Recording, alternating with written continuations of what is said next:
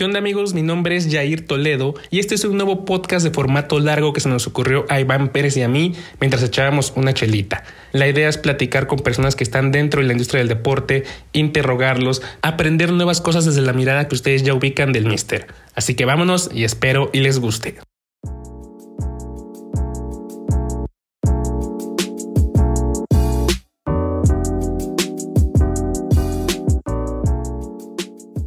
Amigos? Bienvenidos a un capítulo más del recetario. Ya vamos bastante avanzaditos. La verdad es que les ha gustado mucho esto que hacemos, este programa. Ha sido, hemos tenido invitados muy importantes, los cuales ha gustado algunos más, algunos pocos, pero lo chido es, Iván, que siempre hemos tenido como de la industria del deporte, de pronto del fútbol, de pronto del running, de pronto algunas personas como más este, criticadas o polémicas de la industria, ¿no? Sí, sí, pues este, de los primeros episodios estuvo Alvarito Morales, que fue una de las de los episodios como, como más polémicos. Y lo más chingón creo que es eh, esta parte de conocer cómo, pues cómo piensan esta, estas personas que han creado tendencia en la industria o que están haciendo cosas eh, eh, pues importantes o que están marcando como, como, como un camino, ¿no? Que quizá no es tan fácil. La verdad es que esto de la industria deportiva tampoco es que sea tan, tan viejo en, el fútbol mexicano, cosas de conceptos, de marketing, de productos. Y de eso, eh, Jair hoy nos va a hablar, eh, y hoy tenemos un invitadazo especial, em, con chelita en mano y toda la cosa, a, Javi Yausas, quien es gerente de comunicación en Cholos, además de gerente de comunicación y mercadotecnia de Dorados de Sinaloa, que está en la Liga de Expansión. Este, y lo primero, antes de, que hable Javi, yo estaba platicando, o sea, ya usas, ya dices, güey, o sea, este güey sí trae caché, ¿no? O sea, yo soy Pérez, ¿ves? sí, ya se nota, ya. No, o sea, el tuyo, Yair, es Toledo, pues es algo cultural, ¿no? O sea, tiene una connotación diferente, pero el Pérez, pues no, no me ayuda mucho, ¿no? Y ya usas, dices, güey, o sea, pues sí, sí, sí es mi jefe, ¿no? ¿Cómo estás, Javi? Lo bueno es que a ti no te pueden cargar ninguna, Iván, porque luego dicen que todos los yausas son familia, así que este, te tienes que andar cuidando. Todo muy bien, este, acá, este, saliendo de la mina, como te decía hace ratito, y también con chelita en mano, nomás hay que cuidarla, porque luego como Yair es experto de expansión, capaz si me empiezo yo a, reclamarle que por qué le va a los venados, que si por qué los alebrijes. Entonces, mejor así la vamos dejando poco a poco. Muy bien, muy contentos. muy contentos y también, como, como les digo, otro seguidor más de, todo el trabajo que hacen. Muchas, muchas gracias, Javi. Y pues sí, la verdad es que son dos expertos de, expansión, Jair y, Javi. Y primero, eh, digamos, para abrir este camino, eh, les quiero decir que antes, digamos, del, episodio me contaba ahí muy poquito, muy poquito, Javi, sobre cómo había llegado a la industria del fútbol. Y pues ahí, ahora sí que seguramente tocando la puerta, 2010, pero cuéntanos, Javi, ¿cómo llegas a la industria del fútbol? Y pues ya tienes 12 años. Fíjate que fue, fue bien chistoso. A mí siempre me gustó muchísimo el fútbol, ¿no? Y, yo me catalogo como un enamorado de, los Dorados de Sinaloa porque fue el primer equipo que llegó a Culiacán. Eh, Dorados llegó cuando yo estaba en tercero de secundaria, entrando a la preparatoria. Y, por ahí a veces que uno critica lo que hace la MLS de, lo, cómo es posible que haya equipos que no han jugado, ya tienen una afición y ya tienen este, una identidad y un grupo de animación. Yo, yo les digo, yo creo que ellos aprovechan muy bien ese sentimiento que, que, tenemos muchos, por ejemplo, eh, esa parte de, de, querer un equipo sin conocerlo porque te representa, y de ahí yo me empecé a, a, clavar mucho. En la universidad me costaba mucho trabajo porque a mí me gustaba mucho todo lo que tenía que rodear al deporte. Me gustaba lo que rodeaba porque yo creo que, que, que siempre fui un niño inteligente, entonces me di cuenta este, muy temprano que por el, que, el lado de la cancha no iba a ser, ¿no? Entonces a mí me, impactaba mucho todo lo que generaba alrededor, de, alrededor de, del deporte. Y tuve una experiencia de, de, irme un año fuera de Culiacán y, y, poder presenciar cómo, o sea, cómo son los estadios, cómo transforma, por ejemplo, en, en Europa eh, cómo, se, cómo impacta la sociedad, ¿no? Y desde ahí fue como un flechazo. Yo quería ser parte de, del fútbol, ya. llegué a la universidad, me cambié tres veces de carrera hasta que llegó una consejera y me dijo, es que lo que tú quieres, a lo mejor no hay algo que, que le pegue 100%, pero te tienes que ir acercando y acercando a, a, a lo que... A, a, lo que te apasiona.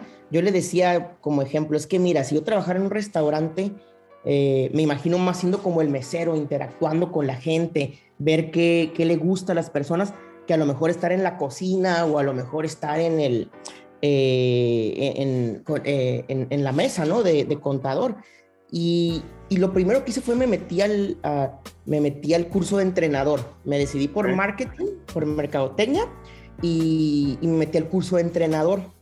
Entonces era bien chistoso porque tú veías a todos los entrenadores amateurs o ex profesionales en la clase, y pues me veías a mí y ya de cuenta que era como tribilín, o sea, yo me ponía el uniforme de, de, con las medias y todo, y tú veías a tribilín, pero era bien chistoso porque los profesionales del deporte te echaban la mano ahí con que la táctica, que, que los entrenamientos, y yo les echaba la mano en que en medicina del deporte, que en la parte de, de administración o, o de o, o, de oral y escrito. Entonces, fueron varias ahí enseñanzas y al final, me eh, al final entré de practicante uh, a Dorados. Fue bien chistoso porque fue por ahí del, el primer acercamiento fue por ahí del 2009.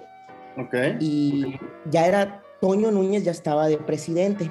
Okay. Entonces yo tenía, un yo tenía que hacer un focus group eh, en una materia y yo convencí a todos mis compañeros de hacer, era un trabajo en equipo, hacer una investigación cualitativa de Dorados.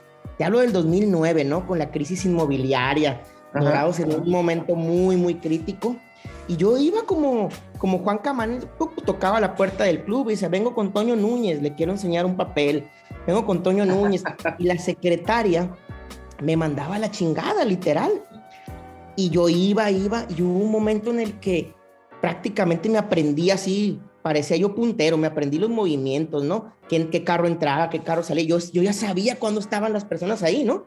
Hasta que un día lo agarré, no me importó la secretaria, y le dije, oye, yo soy Javi Yausás, tengo este proyecto, y ahí yo, pues, lo vi como, como era una situación complicada, ¿no? Y le dije, ¿sabes qué? Hagamos algo. Nada más. Contrátame, ¿no? Hagamos algo. Contrátame. fírmame el papel fírmame el papel, este, yo no te vuelvo a molestar en todo el semestre, nomás hazme un favor, manda a alguien, porque si tú llegas al focus group y no viene la empresa que tú, que tú dices, pues no, no pasas el examen, ¿no? Porque la, la maestra va a decir que, pues, que era falso. Sí, me firmó y todo, pasaron los cuatro meses y era una cámara de GESEL, para los que no lo ubican, es como las películas de los detectives, ¿no? Que hay un vidrio y tú no sabes que adentro están todos. Ajá. No va llegando Toño. Yo, yo pensé que iba a mandar otro pelado, ¿no? No va mandando Toño, no va llegando Toño al, al, a la cámara de Gesell. Y yo había hecho pues mi focus group con aficionados duros, aficionados beisboleros, porque en Culiacán hay mucho béisbol, claro. aficionados X y así le pegaron una friega a los dorados, no puedo que esto y lo otro, que el precio, que esto, obviamente por los tiempos, ¿no? Venía de disputar campeonatos, uh -huh. de haber ascendido, y era una época muy complicada, ¿no? Entonces, eh, súper chingón quedó el focus group, y al final no, no va saliendo Toño de, de, la cámara, como queriéndole explicar a la gente todo lo que acababa de... Y dije, no, le digo, esto es para que apunte, le digo, no, ellos no esperaban que tú estuvieras aquí, o sea, es como, no sé, o sea, si tú criticas a McDonald's y de repente sale Ronald McDonald's y dices tú, ay, perdón, no. Entonces, pasan como, pasan como dos semanas y me habla uno de los gerentes y me dice, oye, es que nos, nos gustó mucho el focus group, nos gustó mucho lo que dijo, dijeron la, dijo la afición. ¿Sabes de alguien que, que pudiera entrarle o sabes de alguien que pudiera este, ayudarnos a implementar todo esto? Y casi casi le digo, pues cabrón, pues yo le digo, no, era mi sueño. Y así entré de practicante, estuve, fue bien chistoso porque no había redes sociales, o sea, te hablo de cuando Facebook recién, recién empezaba. empezaba. Este, Twitter creo que daba sus primeros pininos, tenía pocos uh -huh. meses, y, y, le entramos a la parte de redes sociales, y, y cosa curiosa, como yo había hecho el Endit, eh, tenía muchos compañeros, ya profesores, ya entrenadores que sí entrenaban en, en Sinaloa. Y, y, uno de los proyectos fue armar escuelitas de dorados. El profesor de Guamuchil, el profesor de Mochis, que pues yo no sabía, o sea, gran cosa de eso, pero al haber estado ahí, vas aprendiendo y todo, y así fueron los pininos. Fue una etapa bien bonita de, de Dorados porque eran unos momentos muy complicados, eh, pero había mucha pasión y, y, había muchas ganas, ¿no? Toño me dejaba subirme a los camiones en, en ascenso, los viajes a Guanajuato, los viajes a, a, Guadalajara, en esos momentos eran de camionazo. Uh -huh. Por ahí también con, con Ricardo Rayas, que es muy buen entrenador de la, de la Liga de Ascenso. Y, y, y, en esa época de rayas, eh, Toño, yo entré de practicante y así me forjé, digamos, así empecé a, a, a entrar al mundo. ¿Sí? Hasta que ya en el 2012 me contrataron también en otra historia muy curiosa. Ok, ok. Oye, Javi, eh, yo recuerdo que, que, una vez platicamos, se va a escuchar bien rara esta, esta charla, porque una vez platicamos en un hotel en el restaurante. Dios mío. En el restaurante, en el restaurante en Cuernavaca. Me acuerdo ¿Sí? que estábamos platicando y en ese momento eh, la gran sensación de, de, Dorados era obviamente Maradona, ¿no? Uh -huh. eh, era era la, el gran momento, me acuerdo que había mucha gente afuera, incluso creo que yo nunca he visto cómo cuidaban un equipo de ascenso en ese momento como adorados en ese momento. Generis. ¿Cómo, digo, más allá de Maradona y todo, cómo es esta parte de de, de pronto eh, saber que va a llegar alguien importante y no poder decirlo? Mira, fue muy curioso porque eh, precisamente en esa parte de Maradona, eh, yo me acuerdo muy, muy bien. Habíamos perdido contra Atlante y era un domingo. Atlante jugaba los viernes en Cancún. Fue un domingo, era cumpleaños de mi abuela. Yo estaba en, una taquiza de mi abuela y me habla Toño Núñez y me dice, pues, pues prepárate porque probablemente viene un cambio de entrenador. Y él me, me mencionaba, ¿no? Que una de las opciones es Diego. Maradona, le dije, no, o sea, no, no le dije nada, ¿no? Pero me dije, no, pues ha de ser una de, de mil. Y pues no, no, va, no va llegando, se empieza a hacer el rumor fuerte. Y fue bien, bien raro porque fue un partido de, teníamos copa en la semana. Y a todo mundo que el run run, que el run run. Y sí, sí, pues eh, fue muy extraño porque uno no sabía, la última imagen que tenías de Maradona era la del Mundial de Rusia, ¿no? que, que hacía su relajo en la, en la tribuna, que dejó a Putin plantado, entonces nadie sabía lo que se iba a esperar, ¿no? Y, al otro día, pues llego a la oficina y todos los chicos de comunicación estaban así como, ¿en qué momento nos vas a decir, no? O sea, ¿o qué te pasa? O sea, porque obviamente había opiniones de todo, de todo tipo, ¿no? Y, y en ese mismo día ya nos dijeron, ¿sabes qué? se va a anunciar Diego en la tarde, o sea, la gente pensaba que ya teníamos una estrategia de marketing alrededor y que íbamos a hacer 30 pelados porque ya, ya íbamos a poder capitalizar. Éramos los mismos ocho canijos de siempre, este, operando un equipo de ascenso y yo, yo para, como para hacerle a la gente la, este, como la comparación, yo le decía, a ver, cabrón, es que es, es como si tú tuvieras un bar eh, de rock, un barito chiquito con seis mesas, y de repente vienen a tocar los Beatles, güey. O sea, los Beatles vinieron a tocar a tu bar que, que, que pues era humilde y todo, y aquí está, y, y, aquí está, de repente están los Beatles, ¿no? Pero pues Dorados tiene mucho de eso, ¿no? Cuando no trae a los Beatles, de repente te cae Queen, entonces siempre hay algo, güey. Sí, sí, y, sí.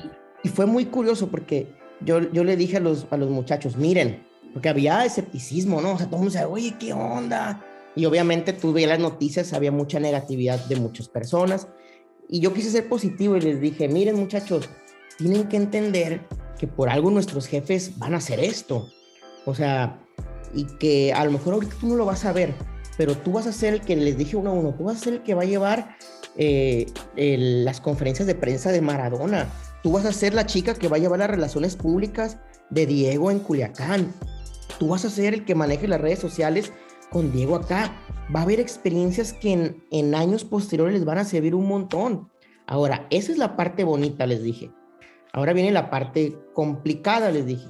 Yo no voy a ser al pendejo que le trajeron a Maradona y le fue mal. Porque esa madre te entierra, les dije. Entonces, el que no quiere estar, con mucho gusto, les dije. ahí está la puerta, sin broncas, le digo, el que... Y al final todos dijeron, no, jalamos, ¿no?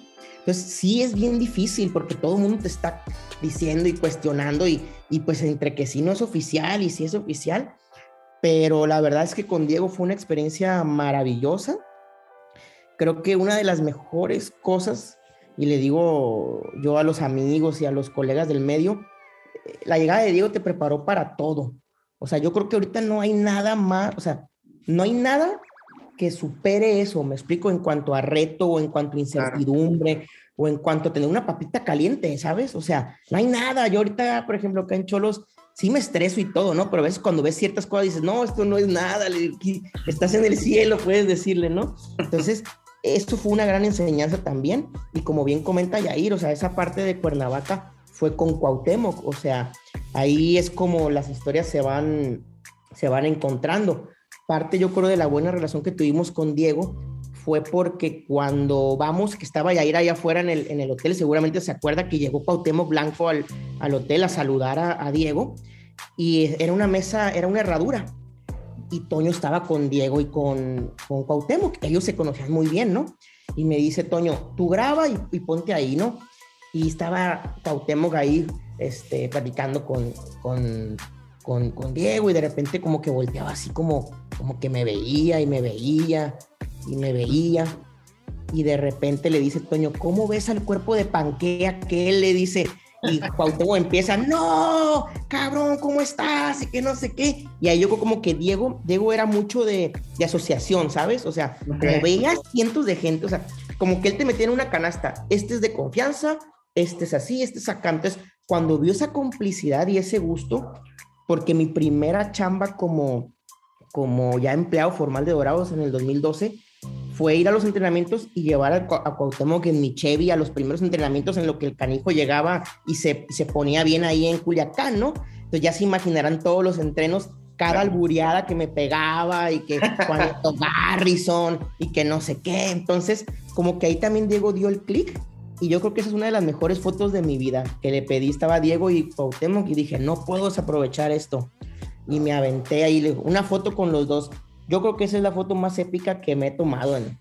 Ah, está buenísima, es una gran, gran historia. Oye, y, ya en un, en un reto eh, profesional, eh, digamos, ¿cuáles fueron estos, o, cómo fue la planeación o, llevar toda esta parte de, de, Diego? O sea, ya en, en, un reto un poco más, más profesional, ¿cuáles fueron estos caminos que tuviste que andar y que aprendiste? O cuáles fueron estas grandes lecciones que tuviste de, eso que sin duda, pues seguramente te cambió la vida, ¿no? Estar con uno de los mejores de todos los tiempos, pues. Mira, una de las cosas que yo me di cuenta muy rápido cuando empezamos a recibir los mensajes, eh, en la afición y la gente critica a los futbolistas, ¿no? Y critica las acciones de los directivos, y, pero el nivel de crítica que recibía Diego en los mensajes privados, el encono que él tenía, yo dije, ay cabrón, esto es otra cosa, dije. Este, y rápido, Toño es un directivo que es muy humano, siempre se va de ese lado primero. Y creo que uno de esos, de los, de los éxitos de, la, de, estas, de, de, esta etapa fue darle a Diego su lugar. La gente no, la gente no te cree, ¿no? Este, pero nos encontramos a un muy buen ser humano que no era ese Diego Maradona de otro del pasado, ¿no? O sea, eh, yo, yo, yo, yo, soy conven, yo estoy convencido de que la gente, pues a través del tiempo va cambiando, ¿no? A lo mejor si a mí me hubiera tocado el Diego del 2010, yo renunciaba, ¿no? Pero me tocó una persona con, con muchos, este, con, con mucha enseñanza y, y, se le dio su lugar de, de, de persona y de entrenador. O sea, Diego dirigía al, al equipo, ¿no?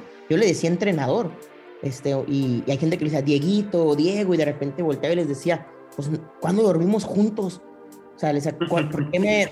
Yo siempre le entrenador, profesor, siempre le dimos su lugar y él te lo reconocía y él era muy feliz en, en su rutina cancha, casa, casa, cancha. Tuvo su rutina en, en Dorados y creo que eso fue un, un, gran éxito. Otro de los retos fue que en la medida en la que conocíamos a Diego, pues Diego siempre había sido eh, una persona muy cambiante. sea, tú no podías hacer una estrategia de mercadotecnia y de comunicación a largo plazo porque tú no sabías, francamente, te hablo de cuando recién llegaba, tú no sabías si iba a durar un año, dos años, tres años, ¿no? Habrá muchas críticas o que te decían, ¿sabes qué?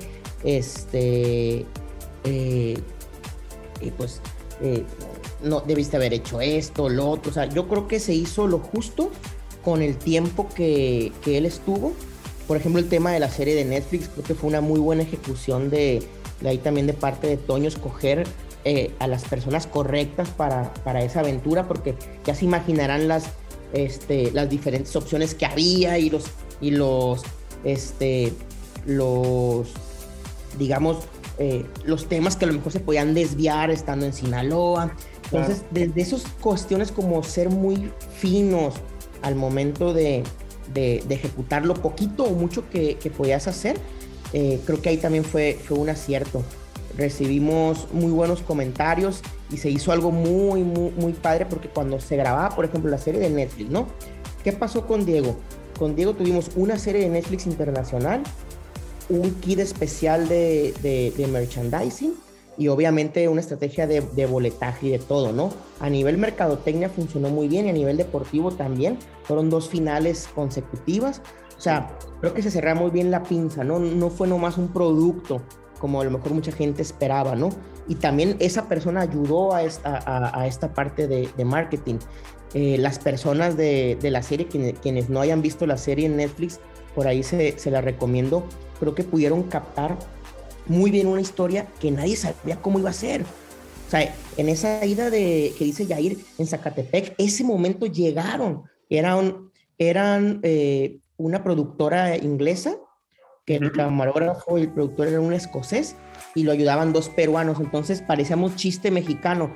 Era así una vez un mexicano, dos peruanos y un escocés en Zacatepec. Decías tú, no mames, o sea, y, no, y nadie sabía y el equipo empezó a ganar y empezó a ganar, hubo historias alrededor, después Diego no llega en invierno, llega tarde, el equipo en último lugar, nos cayó una plaga en la cancha. Y creo que, que, creo que pudimos comunicar para la posteridad muy bien esa, esa, eh, esa experiencia. Y yo lo digo así, o sea, para mí quien, quien indaga en la historia de Dorados, Dorados es un equipo muy hipster, o sea, le puede caer bien a mucha gente, y se puede llegar a transformar en un equipo de culto. Todavía hay mensajes de gente de Argentina que te dice, este, a mí me cae bien Dorados porque trató muy bien a Diego, o allá Diego fue muy feliz, pero creo que fue parte también de eso que, que, les platico, ¿no? De eh, la parte humana, ¿no? Es un club muy humano en ese aspecto. Sí, ahí, ahí haciendo antes, antes de que Jair ahí te pregunte algo más, creo que efectivamente en términos deportivos, Diego, su, pues yo creo que podríamos catalogarlo en varios años donde fue muy feliz, fue en, en Dorados, inclusive más que probablemente que la selección argentina, que ahí guardó unas frases que, este, grandiosas como eh, la, sigue chupando, chúpeme y todas esas cosas que ahí dijo, y que fue, que fue una, un enfrentamiento y donde pues, no se veía un Diego que gozaba. En cambio, en Sinaloa sí se veía un Diego que, que gozaba, ¿no?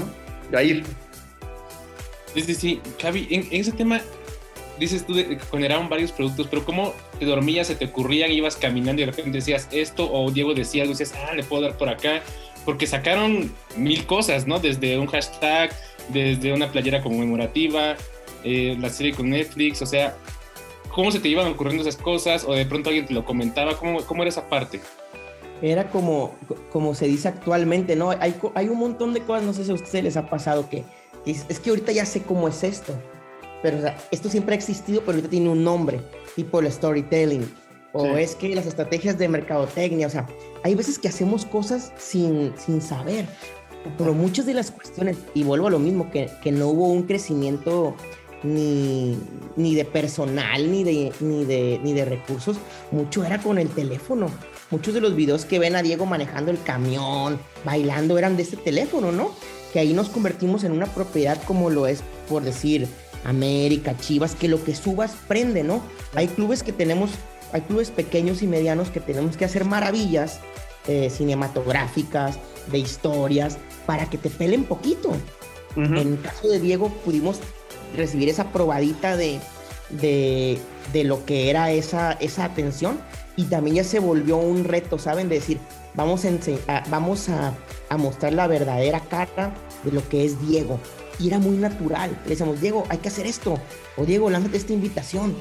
¿O qué les parece si, si, qué les parece ahora eh, hacemos esta dinámica? Y, y, todo era así, todo era así.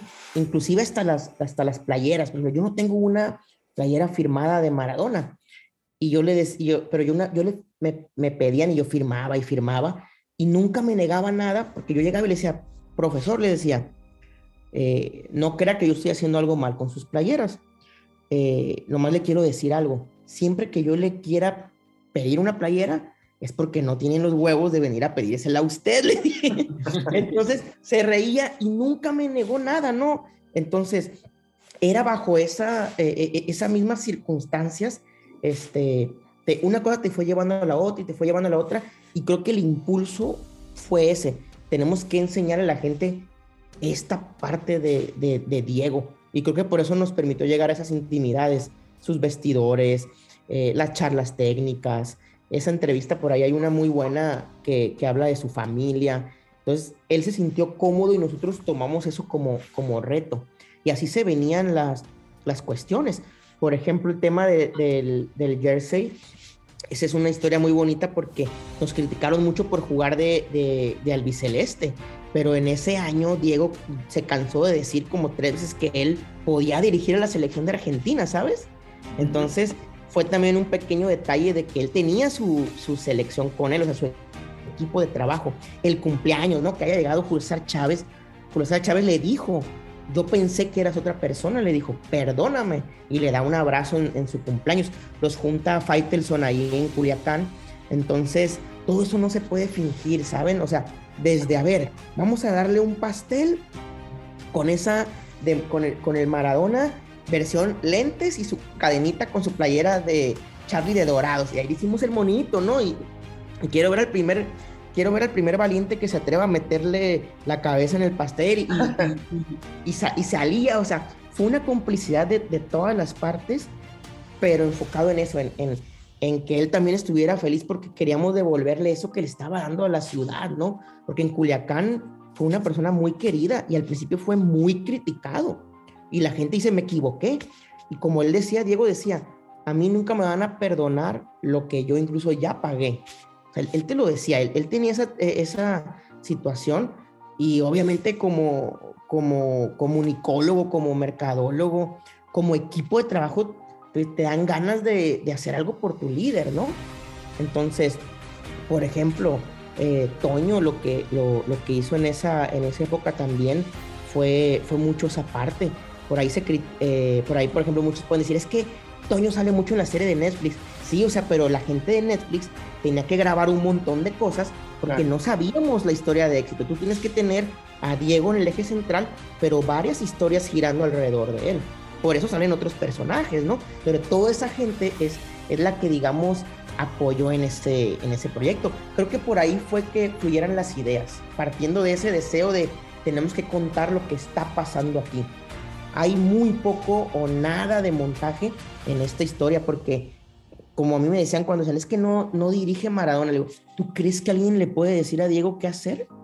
¿Tú crees que alguien va a tener los huevos de decirle, mete línea de 5, no línea de 4? No, es, eso no existe. Claro, claro. Ah, oye, oye, Javi, eh, para cerrar con este tema de, Maradona, eh, a ver, todos lo conocemos en entrevistas, en hechos históricos que han pasado y que se han documentado en video en la propia serie, eh, pero ¿cómo es, Diego sin cámaras? O sea, ese, Diego que, que, es difícil conocer, o sea, conocemos lo grande que fue en la cancha, eh, lo que hizo en Dorados, ¿no? Lo que hizo en, la selección argentina, lo que significa como un icono mediático, pero ¿qué pasa cuando le das off a la, a la cámara y, y pues estás con una persona? ¿Cómo es ese Diego? Mira, yo no soy ni, ni mucho menos la persona que estuvo más cercana a Diego en esta parte en Culiacán, pero hay una experiencia que creo que te define de, de, cuerpo entero lo que era Maradona. Una vez me piden, así de, de favor, que había una persona que tenía que ir sí o sí con su playera de Argentina.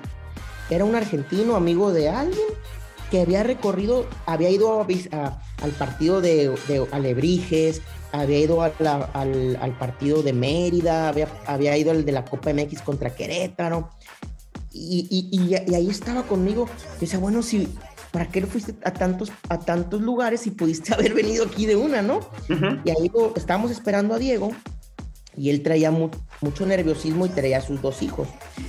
Y, y, le decía yo, oye, ¿y qué vas a hacer después del partido? Es que te puedes quedar al partido mañana y te puedes ir al Tata a la playa, vete a desayunar este restaurante. No, me dice, yo vengo aquí hasta que vea a Diego. Tranquilo, le digo, lo vas a ver ahorita. Llega Diego, le digo, profesor, me, me regala un minuto con esta persona. Llega Diego, empieza a firmar y le dice, eres lo más grande que hay, este, eh, es que tú no sabes lo que significa para mí esto, Diego.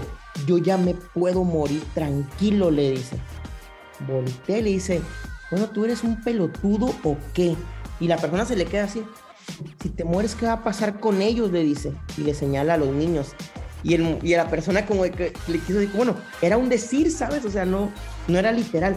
Ese yo creo que era el Diego, eh, esa persona enfocada en la familia, en las personas, este, eh, que, creo que fuera de las cámaras y fuera de eso, era una persona que se preocupaba por todos, que todos estuvieran muy bien, este, y creo que es una persona que, que a pesar de todo lo que ganó y todo lo que hizo, pues, también la vida le queda debiendo algunos detalles, ¿no? Sobre todo en esa parte de, de, de la felicidad y de la plenitud.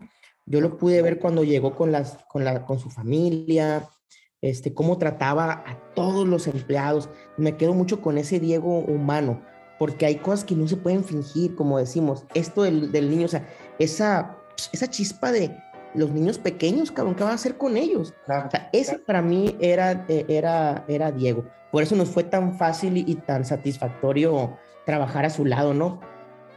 Ok. Y Javi, y ya, digamos, en nuestro tema, eh, lo platicábamos ya hace algunos capítulos con Aldo, Aldo González, que va a estar en Morelia. Digo, ha tenido la desfortuna de perder finales de ascenso. Es, pero ese sí vende playeras, por ejemplo. Exacto. Al menos, ¿no? Dices. estás viviendo el sueño, le digo. este, Javi, tú ya viviste un ascenso, viviste un descenso y perdiste final de ascenso. ¿Cómo es, eh, dos preguntas, ¿cómo es operar una final de ascenso? Y ahora ya que estás en primera, ¿cómo es reorganizar tu equipo, tu estrategia para estar en Liga MX? Mira, creo que operar una final de ascenso es mucho más difícil. No me ha tocado a mí experimentar una, una liguilla de primera división, por ejemplo, pero cuando tú tienes los recursos, las herramientas, la estructura que tiene que tener un equipo de Liga MX, todo es más sencillo, ¿sabes? Si, si lo ves desde un punto de vista, eh, Club Tijuana, eh, que ahorita venimos saliendo de una pandemia muy complicada, que es uno de los equipos que más perdió en la pandemia porque era de los equipos que mejor trabajaba. estamos hablando de que Tigres, Rayados y Cholos eran los líderes de asistencias, los líderes de abono. Entonces, son los que más perdieron en la pandemia porque sus ingresos este, en, correspondencia a la tele o a otros eran muy grandes. Entonces, pero dentro de eso eh, hay una estructura muy diferente. Operar una final de ascenso es bien complicado hasta en el sentido emocional. Digo, habrá personas que no le vayan, ¿no? Pero un ascenso es otra cosa. O sea, vale más que un campeonato. O sea, te juegas, te juegas carreras de personas. O sea, yo a veces lo digo, ¿qué hubiera pasado si le hubiéramos ganado a los Lobos WAP? ¿Qué hubiera pasado si no hubiéramos metido ese autogol de San Luis? Y no vale la pena a veces meter tanto en esos rollos, pero una final de ascenso cambia vidas, o sea, eh, de jugadores, de estructuras. Entonces, el nivel de estrés que hay es, yo creo que es muy, muy diferente. Y, casi todos los equipos de ascenso operan con menos personas, ¿no? Ustedes lo, lo, conocen muy bien, han estado en esos eventos. Una de las, te lo puedo, te lo puedo poner de, con otro ejemplo, eh, te, metes tanto que una de las mejores noches, de, las mejores mañanas de mi vida, fue una que yo me desperté así, bien paniqueado, como dicen. No mames, el, la multa, porque habíamos hecho un, show de medio tiempo. Y de repente me calmé y dije, es domingo, ya pasó el partido y le ganaste 3-0 al San Luis en la primera final que asciende Dorados. Se siente tan bonito, tan, tan liberador. Este estrés yo no lo, yo no lo he vivido todavía en, en, en, en, en otra, ¿cómo se dice? En, otra experiencia en, en, el, en, este tema y también creo que pasa mucho por lo de Diego, ¿no? O sea, ya ese nivel de estrés es, es, es, es, diferente. Y además porque Primera División, pues es como una final de ascenso cada 15 días. O sea, por ejemplo, cuando viene aquí en Tijuana, cuando viene Atlas, cuando viene América, Chivas, Cruz Azul, es operar una final cada 15 días, ¿no? Con una estructura y, unos protocolos de primer nivel, porque también en, Tijuana hay una experiencia alrededor del estadio increíble. Tenemos la pantalla más grande de Latinoamérica, que es nueva. También estamos operando, estamos empezando a, entenderle a esa bestia, como le digo yo. Eh, el estacionamiento, el tailgate de frontera, que lo tienen muy pocos clubes. Entonces, cada partido es una fiesta, pero una final de, de ascenso, yo creo que, que que es este, que es de, lo mejor. Como yo le digo a mi familia, le decía, le decía una vez le dije a mi hermana, los, uno de los momentos más bonitos de mi vida es cuando nació mi hermana, cuando me gradué y vi a mis papás, este, eh, eh, como la cara de cuando se graduó su hijo y cuando ascendimos. O sea, obviamente no me he casado ni he tenido hijos, ¿no? Pero en lo que va de mi corta vida, yo creo que, que, esos son los mejores momentos. Entonces, ese es, es mucho más especial, creo yo, esa final que, cualquier otra operación que, pueda haber. Ya, ya veo ahí a Javi yendo, caminando ahí en, las gradas del, estadio caliente, yendo atrás de la pantalla, ¿de dónde está el pinche botón para encender la pantalla? Esa es la magia, que aquí hay un montón de gente que hace eso. yo, me río aquí y les digo, oye, yo aquí no hago nada, yo tengo ese síndrome. Nos pasó en un partido de cholos que queríamos meter una manta de apoyo, de, no, de, no de porra, pero era cuando, cuando estaba el COVID y tenías que ser muy preciso con qué metes y qué no metías. A mí se me hizo fácil agarrar y, y redactar la carta y pedir el permiso. Le dije, ya está aquí el permiso. Le digo, canijo, si aquí no te mandas solo, porque hay un departamento de operaciones que tiene que ver esto. Y bueno, perdón, es que en Culiacán a mí me decían, haz esto, haz esto, haz el permiso de la bandera, que es el permiso de la bandera. Viene este canijo, mete este canijo. Eh, y aquí está el tráiler, ya no mamen, ya está aquí el tráiler, ya ábranle la puerta. Ya, así es. ya lo tengo prendido, ya yo lo traje manejando y así te va. Le digo, me da risa porque aquí, en Cholos me piden permiso para entrar los de MediaPro, les digo, ¿cómo está eso? sí, es justo lo que nos decía Alto ayer, ¿no? Que pues ahí era un equipo chiquito y hacían todo, ¿no? Que al final parece que eso genera también un montón como de, de, lealtad, de acercamiento, de amor al equipo. Digo, no, no es que no se pueda en primera división, pues, pero pero claro, pues ya estás en términos económicos, en términos estructurales, pues dos o tres pasos arriba, que no quiere decir que, que menosprecia a la expansión, son realidades diferentes, pero, pero ahí está. Oye, Javi, eh, a ver, ahí vienen un poco algunas preguntas duras, pero ¿cómo crees que cambie la Liga MX después de lo que pasó con, en, en, en Querétaro? O sea, en términos desde la comunicación hasta pues hasta la realidad del fútbol mexicano. Tú que, que, estás dentro de la industria y que te han tocado algunos hechos, algunas broncas, pero también te han tocado quizá buenas cosas o buenas implementaciones. Sí fue un, realmente un shock brutal, tú que estás dentro de la estructura de la, de la liga. Fue un golpe muy fuerte. ¿Cómo lo...? sí fue un golpazo, pero creo que cada quien lo asimiló de diferentes maneras. Eh, yo sí creo, o sea, te lo, te lo digo, a lo mejor voy a pecar de ingenuo, yo sí creo que no es la realidad del fútbol, o sea, eh, pero me pasó algo bien curioso con dos amigos que no son del mundo del fútbol, que me empezaron a, a mandar cosas y, y sí fue de, no me acuerdo qué les dije, de qué reacción, pero y uno de ellos me dijo, pero es que qué frío eres, me dice, o sea, ¿cómo puedes estar tan frío ante eso? No, o sea, no es que no sea, no, es que yo sea frío, es que lo que se viene me da más miedo de lo que de lo que estábamos viviendo en ese momento. O sea, estos fueron 40 minutos, si tú quieres, de, de, terror, pero todo lo que vino en comunicación después, o sea, nadie sabía lo que, lo que iba a pasar. O sea, y cuando te dicen tus jefes, hay que checar todo, hay que monitorear todo, o sea, dices tú, te empiezas a empapar con tantas historias, con tantas teorías. Eh, y es algo que, por ejemplo, ustedes en, en, en Mister tienen, tienen muy bien, este, tienen las bases muy, muy bien realizadas. No todos son periodistas. O sea, no podías, no, no, no podías confiar en todas las informaciones, en la desinformación también eh, que, que, se vivía. Y sí, o sea, eh, hay, patrocinios que se van a, que, que se van a ir. Hay, hay, hay, gente que, que si no la convences de que esto no es el fútbol, te va a decir, yo no quiero ser parte de eso. Ahorita hace poquito eh, acaba de salir el comunicado de Querétaro.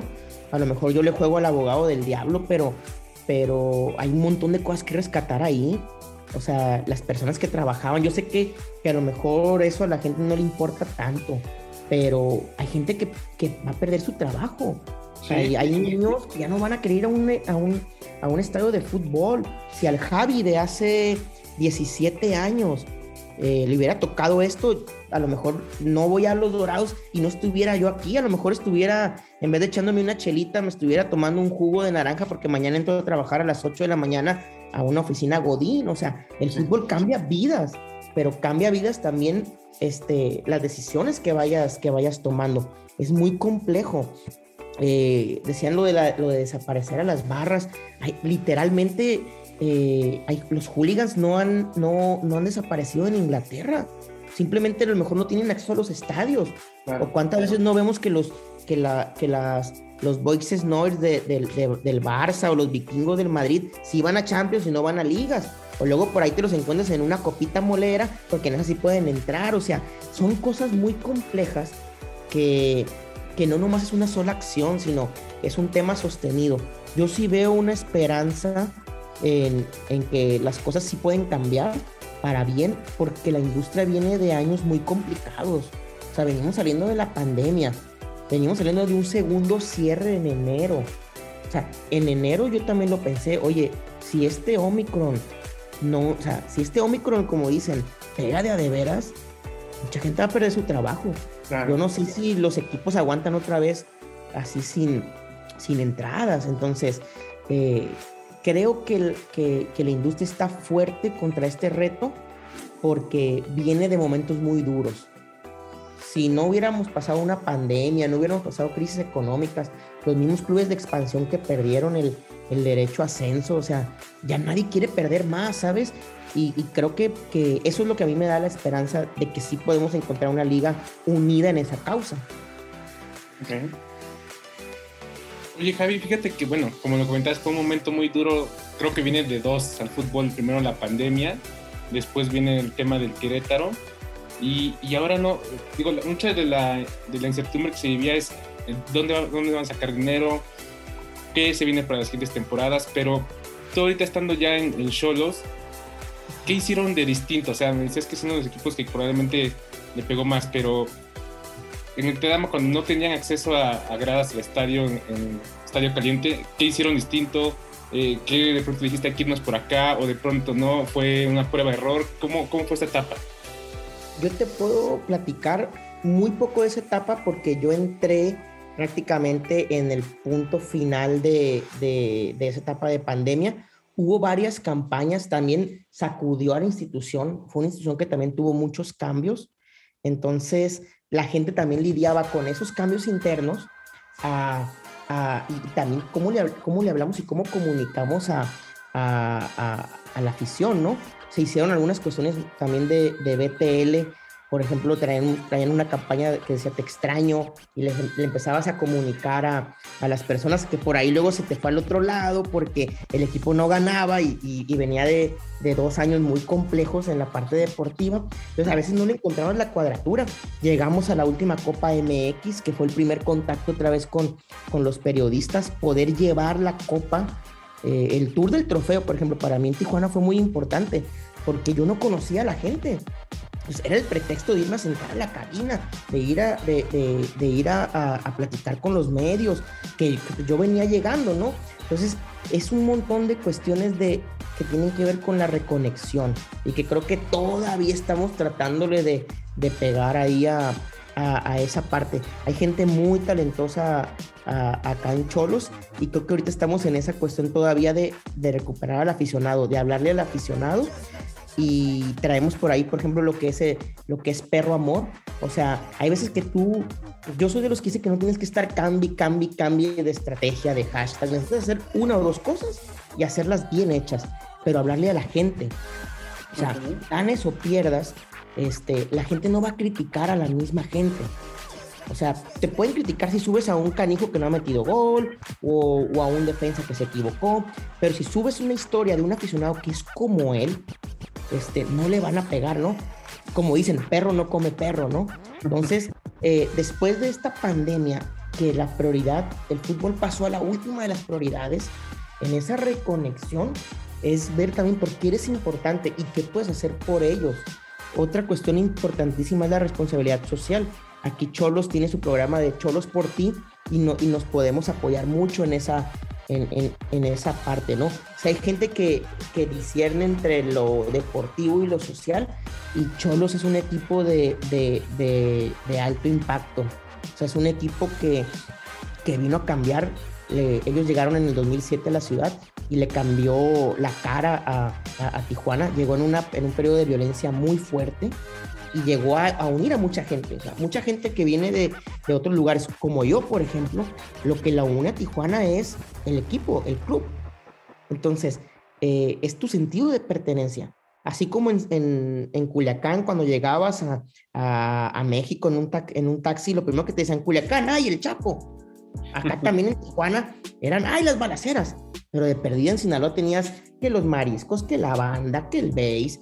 Acá en Tijuana era ay, qué violento, ay, qué la frontera. Entonces, Cholos abrazó esa parte y ahorita volvió a pasar en la pandemia algo muy similar, porque la frontera, o sea, cerrar la frontera de entre México y Estados Unidos para Tijuana, les hablo de que hay compañeros que tenían dos años que no veían a sus abuelos. O sea, ¿qué papel o qué rol va a jugar el club en esta conexión otra vez con la gente?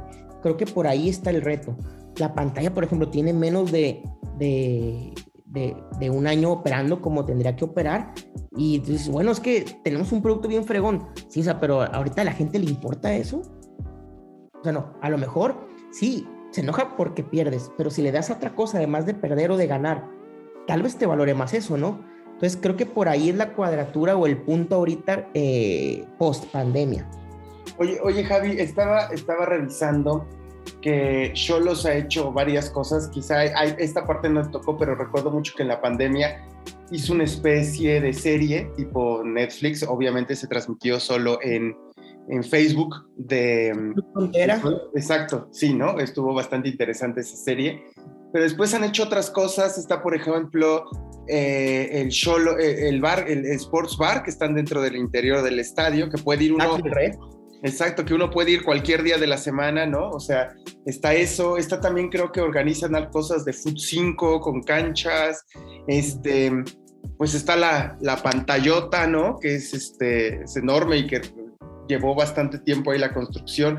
Cuéntanos en términos generales, para ti, cuáles son estos proyectos o estas estrategias, pues ya sea eh, de marketing, ya sea estrategias comerciales, de venta, que destacarías del club en los, en los últimos tiempos y que de repente era raro o sea, antes los equipos, si tú lo sabes, Javi, era, ok, yo hago, yo soy una empresa de fútbol y pues vendo camisetas y vendo boletos y ya, ¿no? Hoy ya no, hoy ya Cholos es, podría decirte, es una empresa que, que organiza partiditos para de Foot 5, pero también es una empresa que tiene su sports bar, bueno, y sabemos que está dentro de las apuestas, obviamente, por el tema de, los propietarios. Cuéntanos un poco de estas estrategias que, que, son relevantes y que a lo mejor son atípicas dentro del fútbol. Creo que Cholos es de los, de los clubes que, que mejor entendió eh, el, el, el ecosistema en el que vivía el, hecho de vivir en frontera es, es otra dinámica completamente diferente. Y también es un reto porque en el momento en el que aprovechas ciertas cosas de la frontera, pierdes otras más, hasta, hasta en el precio que cuestan los boletos. Pero creo que, que, que se ha sabido aprovechar muy bien esas cuestiones y, los usos y costumbres del mercado al que tú quieres dirigir ciertos productos. Por ejemplo, a lo mejor, el, a lo mejor no todos te van a poder pagar un boleto de 3 mil pesos, pero sí te puedes acercar a ellos para los torneos de Foot 7, sí te puedes acercar a ellos para, por ejemplo, por decirte la Cholorruta, los primeros 33 aficionados que se suban a un camión random que va a estar en una de las zonas de Tijuana, entran ida y vuelta gratis al, al, estadio, ¿no? El tema también de la femenil, que, que, es un proyecto que ahorita está tomando mucho auge en Tijuana con, con el Somos Perrísimas. Siento que se están tratando de atacar lo, lo más posible este, diferentes aficionados que a lo mejor no entran en, la estrategia rectora o en la estrategia principal, pero sí creo que está bien, bien definido hacia quién va el espectáculo. Por eso es la pantalla más grande. ¿Por qué? Porque tienes acá a California. O sea, este, tienes a eh, tu punto de comparación inmediato son los padres.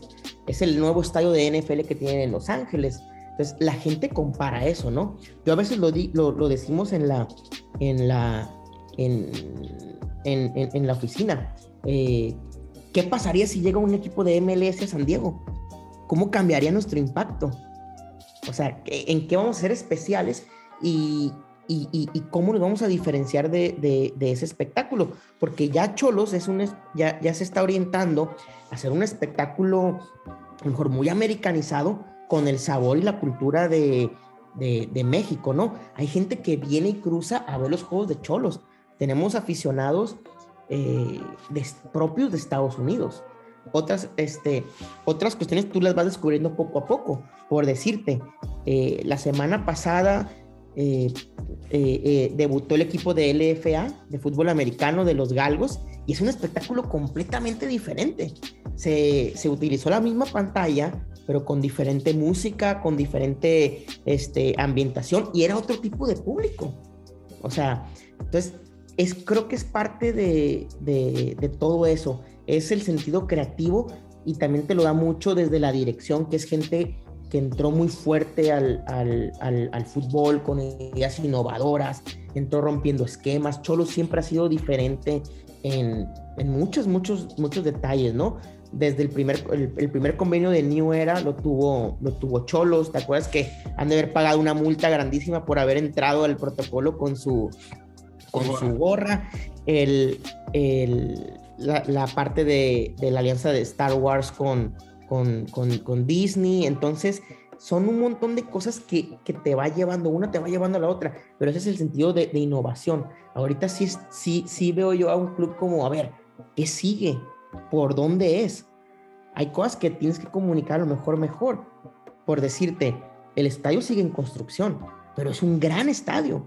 Y a lo mejor muchos te pueden decir, oye, pero es que eh, no está terminado, tiene mucho tiempo en obra negra, oye, no manches, o sea, ve lo que tenemos, o sea, o sea no, no, no es de la noche a la mañana, ¿no?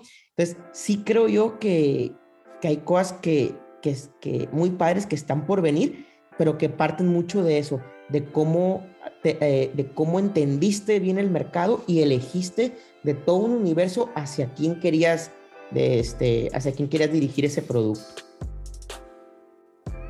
Oye, Javi, eh, ahorita, la semana pasada, digo, no voy a quemar a esta persona, pero un amigo me, me escribió, él llegó a trabajar apenas a un equipo de, Liga de Expansión y me decía, oye, ¿cómo le hago para meter gente a mi estadio, no?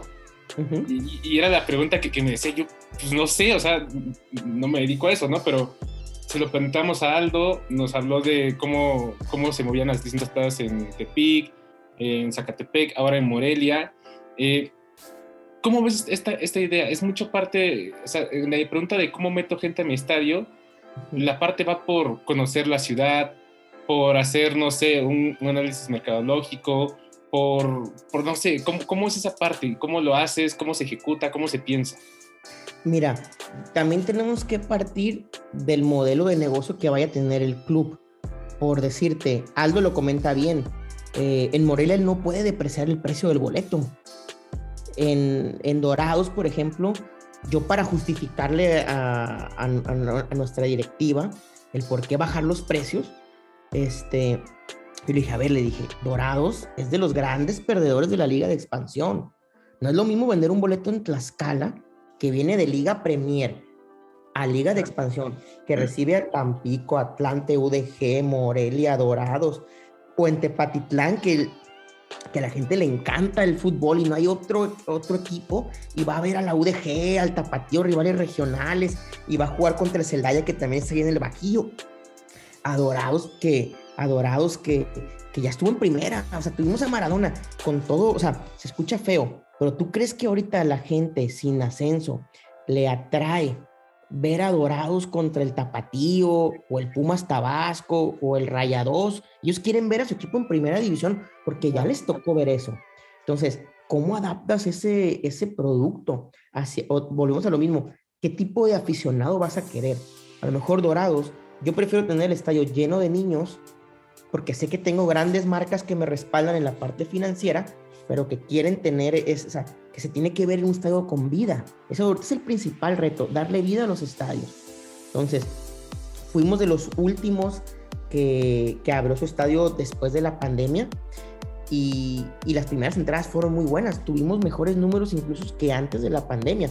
Cuando se cambia de ascenso a expansión, que se pierden varios equipos como Colima, otros UAM, ya venían en, en, en, en descenso la, eh, el tema de asistencia. Entonces creo que parte mucho de, de, eso, Jair. ¿En qué plaza está este, tu colega? Si es de los grandes perdedores o de los grandes ganadores, ¿no? Este, y hacia aquí y, hacia quién va a querer dirigir eso. Desde lo, ahorita no tienes mucho rango de acciones, es, es, la verdad. Ahorita en Liga de Expansión no, no puedes decidir el día que juegues, no puedes decidir la hora, este, no, no, no aspiras a un ascenso de, de momento. Entonces sí tienes que ver muy bien si te vas a hacer un equipo de nicho o si vas a aprovechar que en tu plaza no tienes otras cuestiones. Entonces sí parte mucho de, de, esa situación de primero una introspección, porque luego capaz dices, voy a regalar los boletos. O yo aplicaba el niños gratis en Culiacán, porque el, el aficionado, o sea, en Culiacán el 60, 50% son niños. Es un club muy joven, pero el niño te lleva al papá, y a el papá si se, toma la chela. Pues es mucho de ver eso, a ver, ¿qué, prefiero? O abarato el boleto y le, le gano por acá, o, o, hago otra estrategia diferente, tipo comunidad, o me voy por un abono muy barato. Es mucho de, de, de, analizar bien la plaza. Por ejemplo, yo tengo buenos abonos, pero porque es una plaza, por ejemplo, en Cholos, acostumbrada a la parte americana de tu season ticket, ¿no? El season ticket holder. Y en Culiacán la gente estaba acostumbrada a la butaca del béisbol. Ah. compras una butaca y yo te hablo que por decirte, en las juntas de hace cinco años, yo daba los números de abonos que tenía dorados y tenía más, más, más equipo, más, más afición, más abonos que equipos con muchísimos años. Pero hay plazas muy buenas que no hay cultura del abono como la hay en Tigres o en Rayados. Una persona que te compre, la, por ejemplo, en América o en Cruz Azul, hay gente que dice, ¿sabes qué? Yo amo a mi equipo, pero en mi plaza eh, es imposible, a lo mejor en Ciudad de México es imposible, después de ir a ver al América, irte a cenar o irte a una fiesta, o es una cosa o es otra, por las distancias y eso. Entonces, no tenemos ciertas, o sea, tenemos ciertas diferencias que puedes aprovechar. Por ahí también puede ir la respuesta de, tu amigo, en qué plaza estoy, cómo me adapto a mi plaza, qué le puedo ofrecer a mi boleto a lo mejor, algo con, con patrocinadores, algo con, con algo muy importante que, que represente en la ciudad. Por ejemplo, yo llegué a hacer cosas con el béisbol, con ciertos bares, eh, cuestiones tan, a lo mejor tú quieres tan tontas, pero que si gana el equipo, de aquí te vas a este restaurante porque va a haber esta promoción pequeñas cosas en grandes diferencias, ¿no? Entonces, creo que es mucho de entender la plaza, y te lo digo de entender porque hay cosas que yo, a pesar de tantos años, sigo sin entender de, de, de Culiacán, y aquí que estoy haciendo esfuerzos para conocer la plaza de Tijuana, ¿no? Que en Tijuana yo veo más comunicación que, marketing, pero somos un bólido. Yo siempre me lo he imaginado así porque en Culiacán así funciona. Toda esa dirección vamos todos juntos el de comunicación hace marketing y a veces una oportunidad comercial, etcétera.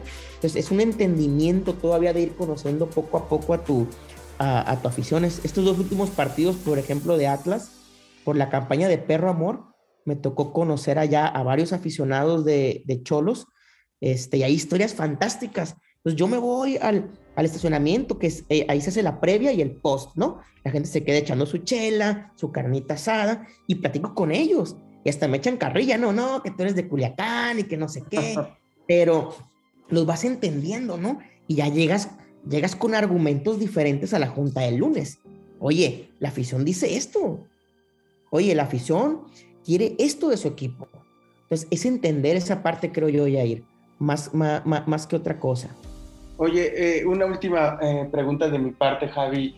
Eh, en lo que nos puedas contar, ¿hacia dónde va este proyecto? Ya no solo de, hablo de Dorados y de Cholo, sino de Grupo Caliente en términos de qué les gustaría explorar en, en, innovación. Todo esto que va del mundo cripto, asociarse con una marca así. Este, en Estados Unidos, por ejemplo, ya ya hay algunos sports bar eh, dentro de los estadios, bueno, ya lo tienen, pero eh, casas de apuesta, perdón, dentro del propio estadio, ustedes obviamente pertenecen a uno.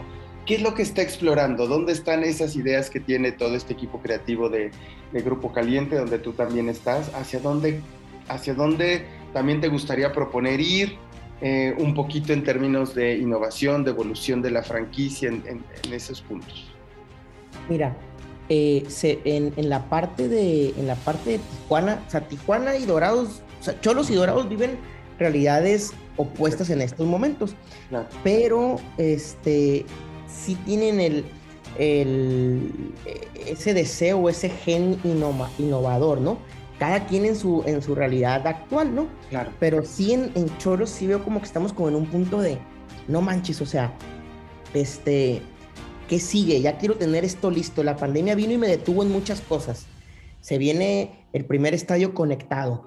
Yo creo que Cholos tiene el, mejor o va a tener el mejor wifi de, de, del país. Ahorita ya es un estadio que cualquier, que cualquier aficionado entra y, y, tiene un muy buen internet, pero ya vas a tener una pantalla de primer nivel, la, las, este, las vallas este, digitales, las pantallas de atrás, las teles conectadas en todo el estadio. Se viene otra, este, otra, otra nueva línea de palcos que está abajo de la pantalla. Entonces, ¿cómo vas a utilizar todo eso con, con, tecnología? Ahorita estamos por lanzar nuestra nueva aplicación y es bien curioso porque estaban los dos directores, porque ahí se involucran. Que no es que yo quiero que en esta todo, o sea, un, un director que está en administración y finanzas, te dice, es que yo quiero vender todo aquí, quiero la Cholo Shop, quiero la venta de boletos, y te la pone a veces bien canijo, porque luego es que eso, eso de, no está desarrollado, ¿sabes? O sea, eso es como Cinépolis. Sí, o sea, yo quiero todo eso, pero que no tengas que salir ni a la boletera ni a nada. Y ahí te ves, ¿no? O sea, viendo cómo, viendo cómo, cómo, le haces. Otra parte que se viene, como dices tú, es, es la de los tokens y todo eso, que a veces tú dices, bueno, ahorita será la prioridad o no. Bueno, es que ya lo tienes que empezar a tener.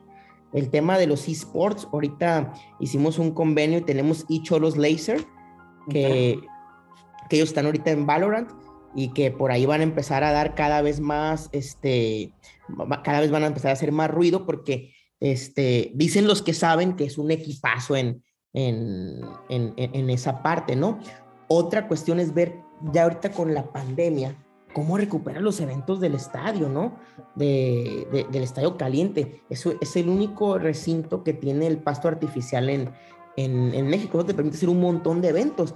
Ya tenemos el fútbol americano, se regresan los, los diferentes eventos. Entonces, sí, este, sí hay como una expectativa o un hambre muy grande de, de, desde ese punto de vista de o sea, ¿qué sigue? ¿Cómo me puedo adaptar a eso? Y sobre todo en el tema tecnológico. Yo no soy un monstruo tecnológico ni mucho menos. Soy muy, como soy muy arcaico en esa parte, pero tengo gente muy valiosa a mi alrededor que son los que están empujando la carreta y que se van desesperando. ¿Sabes qué? Es que yo veo que los equipos de trabajo ya van creciendo aquí o allá, o no podemos seguir operando de esto, o a lo mejor tenemos que mirar nuestro departamento a otro, a otro, este, este, a otras maneras de operar. Y eso lo, lo platicamos mucho. Por ejemplo, con Rivielo, yo le digo, Canijo, ¿cómo le haces? A ver, ¿qué estás haciendo acá? ¿Cómo, cómo ves las tendencias? Lo platicamos también con los mismos colegas de Liga de Expansión. Cada que viene, cada que viene un equipo de Liga MX, trato de platicar con, con los, con, con, los colegas, porque eso es lo que, por ejemplo, a mí me dio Dorados, que como haces de todo, conoces a mucha gente. Como te toca a veces los viajes o te toca ir a las juntas, haces un networking muy padre. Entonces tú rápido te das cuenta, yo quiero ver esto o yo quiero tomar esto. Y estamos en esa parte en, en Cholos. O sea, ¿hacia dónde movemos a, a, a todo esto? Vamos a tener un estadio conectado con tecnología, nuevas maneras de, de acercarnos al aficionado y cómo adapto eso a mi afición actual cuando lo tenga terminado y cómo, me, cómo puedo ingresar a esta parte de, de, de, las nuevas tendencias sin dejar de lado lo deportivo, ¿no? Que han sido momentos muy complicados de, de, de ese lado para la afición, ¿no? Perfecto. Oye, Javi, vamos con una, una, una especie de preguntas rápidas más sobre tu experiencia. Uh -huh. y, y, la primera es un poquito, eh, ¿cuál ha sido el peor consejo que te han dado en tu vida? El peor consejo que me han dado en mi vida, dedícate a otra cosa. ¿No habrá algo más tranquilo, te dicen? Oye, todo como te lo dice la novia, se siente sí, feo. Ya, chinga. Oye, y uno, un consejo que tú antes dabas como bueno y ahora dices, y creo que no, no estaba dando un buen consejo. Esa es muy, esa es muy buena. Este, me dicen, es que no tienes que pensar como aficionado. Eso es lo peor que te pueden decir. Ok. Porque cuando te equivocas, le das cierta parte de razón, ¿sabes? Pero después cuando te das cuenta de todo lo que rodea el fútbol, dices, no, no, no, es que tienes que pensar así, aunque seas el terco, aunque seas el, el ¿cómo se dice? El ideólogo, o, o, o aunque seas muy, este, ¿cómo se puede decir la palabra sin, aunque seas muy ingenuo? O sea, tienes que pensar como aficionado. Ya ahorita con tanto, todo lo que rodea el fútbol, a veces te quita eso, ¿sabes? Y, y te dicen, es que ya están los derechos de televisión, la mercadotecnia, los... A ver, les digo, si mañana hubiera una, una varita mágica y a todo mundo le deja de gustar el fútbol y se hacen apasionados a la matatena, se acabó tu negocio, ¿eh? Y va a haber mundiales de matatena y Qatar 2022 matatena, o sea, el aficionado es lo más importante de este, de, de este negocio. Si hay gente que te dice, es que piensas como aficionado, no piensas como aficionado. Cuando eres un mocoso que ves que pues, te la crees, ¿no? Oye, Javi, eh, ¿qué no te gusta del fútbol? ¿Qué, qué repudias? ¿Qué, ¿Qué, de pronto en tu trabajo dices, ay, ya, otra vez esto? Mira, me molesta mucho, por ejemplo, lo de la violencia en, en, en los estadios cuando no puedes trabajar a lo mejor de la mano y hay cuestiones que te tienen que detener, como los temas de seguridad, ¿no? Todo el mundo habla de la experiencia en el estadio y eso, pero a ver, o sea, si no hago esto, si no hago este chequeo, o, o por ejemplo, no puedes entrar con cinto, no, no chingues, ¿cómo vas a quitar el cinto? Bueno, es que tú a lo mejor no, este, niño educado, este, pensante, pero hay gente que, te, que se puede ahorcar con eso. O como te dicen, no puedes hacer esto, no puedes meter papel picado. O sea, yo a mis 15 años, pues tuve, mi, eh, tuve una pubertad tardía, yo agarraba papel picado y cuando salía dorados a la cancha lo tiraba, o sea, recortaba papel y, y eso no está ya, o sea, pero ¿por qué? Te dices, o sea, pues son pequeños puntos de contacto que, que, vas perdiendo. Eh, justo en eso. Ya ahorita con la pandemia recuperamos ciertas cosas, que el cholo mayor entre a la cancha con la bandera es, es una emoción diferente. Entonces, que te quiten esas cuestiones por cosas que no dependen de ti es muy frustrante. Javi, eh, hay algo que yo vi de Cholos que, me gusta, pero no sé si tú fuiste ahí la persona que lo unió. ¿Tú tuviste algo que ver con la cotorriza? La verdad que nada más nos pidieron permiso y claro que sí, mi compañero ahí este, los más avanzados con la cotorriza, el buen Chuy Arrieta, este, y eh, Richie de, de marketing, eh, salió la posibilidad y dije yo, pero claro, le digo, tenemos que hacer esto, tenemos que dar el jersey. Yo nada más le pegué el último empujón, ¿sabes? Como cuando te dicen, otra cerveza, dame ocho. Sí, claro, ese era, ese era para, para explotarlo. Que es la magia de Cholos, que, que ya, este, ya, ya es un punto de referencia. O sea, cuando llega la cotorriza Tijuana, o sea, parte de eso es, este, eh, parte de eso es ir al estadio de Cholos. O sea, ir a Chololandia, ojalá puedan venir a un partido. Eh, es increíble lo que, se, lo, lo, que se ha trabajado y lo que se está trabajando, ¿no? Para convertir ese punto, ese punto de reunión. Y por ahí tenemos por ahí otras bombitas preparadas que no, todavía no podemos este, sacar, pero es, es muy padre que lleguen artistas y digan, oye, yo quiero ir a conocer a los cholos, oye, yo quiero hacer esto. Y como dice Iván, lo vamos aprovechando. Hace poquito dicen, oye, quiero hacer un podcast con una jugadora. Bueno, hay que hacerlo en el Red Room. Oye, quiero invitar a un, a un jugador en esto. Bueno, vete al Black y ponlo con unas salitas y con unos boneless para echar la platicada. Entonces, te vuelves ese foco, ¿no? Javi, por último, y para ir cerrando, ¿qué extrañas de Culiacán? Mira, extraño muchas cosas, pero no por, por porque no las tenga en Tijuana, porque en Tijuana me he encontrado gente maravillosa. Es un equipo de trabajo muy parecido, a pesar de que está tan estructurado.